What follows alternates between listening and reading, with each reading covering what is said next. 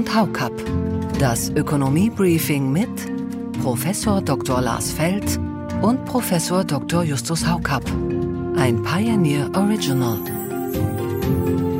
Was mich schon ein bisschen enttäuscht, ist das geringe Ausmaß, das die Makroökonomie in einem Gremium hat, das sich eigentlich mit makroökonomischen Zusammenhängen beschäftigen soll. Ja, Lars, aber es sind ja auch keine Makroökonomen im Sachverständigenrat. Ja, aber das ist ein Problem. Ja, ich glaube, Peter Bofinger hat sich auch unzufrieden geäußert, wenn ich das richtig mitbekommen habe. Mit dem du ja fast immer übereinstimmst und so auch hier. ja, es war doch schon bezeichnend, dass Peter und ich einer Meinung sind und von daher ist das eigentlich eher ein Alarmzeichen. Soweit der Einblick in die heutige Ausgabe, damit auf ein neues. Herzlich willkommen zu dieser exklusiven Podcast-Reihe von The Pioneer. Ich bin Josie Müller, die Redakteurin in Berlin. Zugeschaltet sind Justus Haukapp und Lars Feld. Guten Morgen. Einen wunderschönen guten Morgen, liebe Frau Müller, äh, lieber Justus, verehrte Hörerinnen und Hörer. Wir freuen uns, dass wir mit Ihnen über die aktuellen Entwicklungen in der Wirtschaftspolitik diskutieren können. Ja, auch von meiner Seite schönen guten Morgen, liebe Hörerinnen und Hörer, liebe Frau Müller, lieber Lars. Ich freue mich auf unsere Diskussion, die gleich wieder startet. Aber bevor wir damit loslegen, noch eine kurze Randbemerkung. Sie sind mir diesmal beide zusammen aus Stuttgart zugeschaltet, wo Sie am Abend einen Preis entgegennehmen durften. Ja, absolut. Wir sitzen sozusagen hier in Stuttgart in zwei verschiedenen Hotelzimmern und haben den Karl Mohr Freiheitspreis erhalten für unseren Podcast. Genau.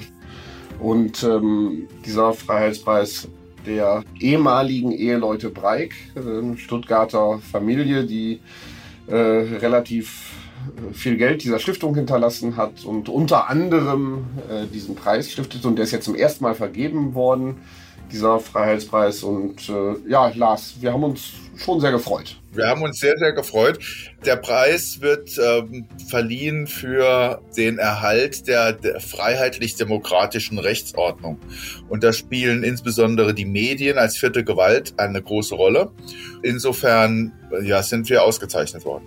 Und äh, der Preis wird ja mit einem besonderen Fokus auf die individuellen Bürgerrechte verliehen. Und ähm, ja, ich glaube, da finden wir uns schon wieder, äh, Lars. Da finden wir uns wieder, absolut. Na, dann Glückwunsch auch von uns und herzliche Grüße nach Stuttgart. Wir ruhen uns jetzt aber nicht drauf aus, sondern knüpfen direkt mal an Ihre nun auch ausgezeichnete Arbeit an. Konkret mit diesen Themen. Trotz aller Warnungen von ökonomischer Seite kommt nun doch etwas, das in den meisten Nachrichten-Headlines als Industriestrompreis tituliert wurde. Obwohl das so nicht stimmt. Wir schauen genau drauf. Die Wirtschaftsweisen haben ihr neues Gutachten vorgestellt. Es passt zum trüben Herbst. Die Frage ist, wie lange der dauert und wann wieder Lichtblicke zu sehen sein werden. Da gibt es ja durchaus verschiedene Prognosen. Dann nehmen wir uns die Schuldenberge der Eurozone vor. Wie sieht es aus? Nach dem neuerlichen Treffen von Eurogruppe und ECOFIN laufen wir in die nächste Krise oder ist eine vernünftige Einigung in Sicht? Und in der Nachspielzeit gibt es einen Schnelldurchlauf mit Champions League, DFB-Pokal und Bundesliga. Wir fangen mit dem ja sozusagen Unwort des Jahres in diesem Podcast an. Industriestrompreis. Zwischenzeitlich mal als Brückenstrompreis geschönt, hier aber trotzdem bezeichnet als Steg Richtung Abgrund.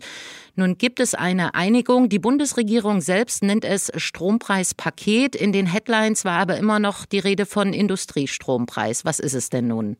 Es ist nicht dieser Industriestrompreis, wie er die ganze Zeit diskutiert worden ist. Und insofern sind diese Headlines falsch. Das, was in diesem Strompreispaket enthalten ist, ist auch vom Ansatz her etwas anderes als das, was wir im Industriestrompreis gesehen hatten in den Entwürfen, die vorher diskutiert worden sind. Denn das Paket setzt ja auf der Einnahmeseite an. Insbesondere wird die Stromsteuer gesenkt für alle Unternehmen in Deutschland, allerdings nicht für die privaten Haushalte. Und zwar gesenkt auf das europäisch festgeschriebene Minimum von ähm, 5 Cent je Kilowattstunde. Das ist doch eine deutliche Senkung, weil wir bisher mit der Stromsteuer bei 2,05 Euro pro Kilowattstunde sind. Also eine nennenswerte Entlastung für die deutsche Wirtschaft. Und da sieht man das jetzt auf der Einnahmeseite an und eben nicht auf der Ausgabenseite.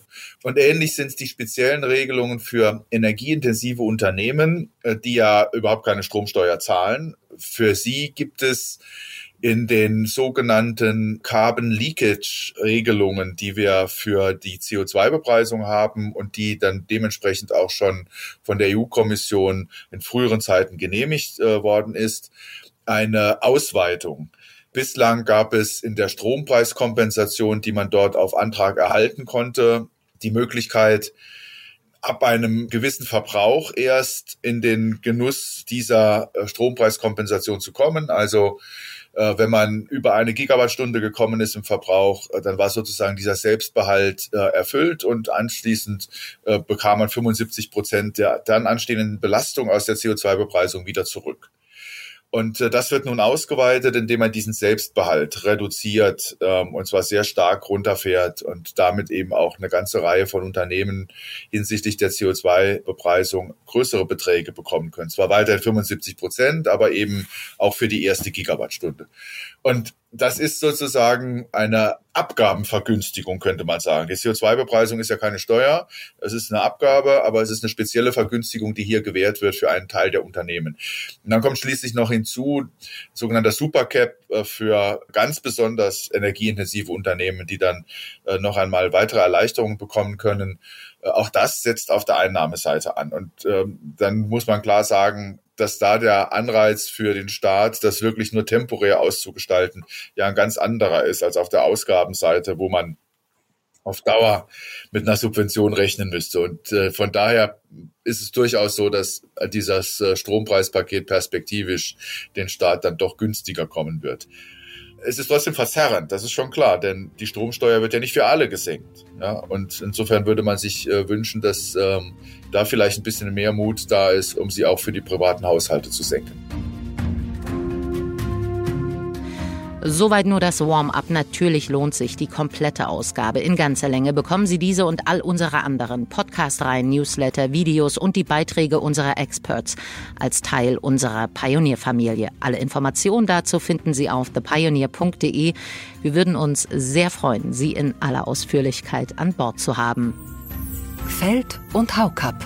Das Ökonomie-Briefing mit Professor Dr. Lars Feld und Professor Dr. Justus Haukapp ein Pioneer Original.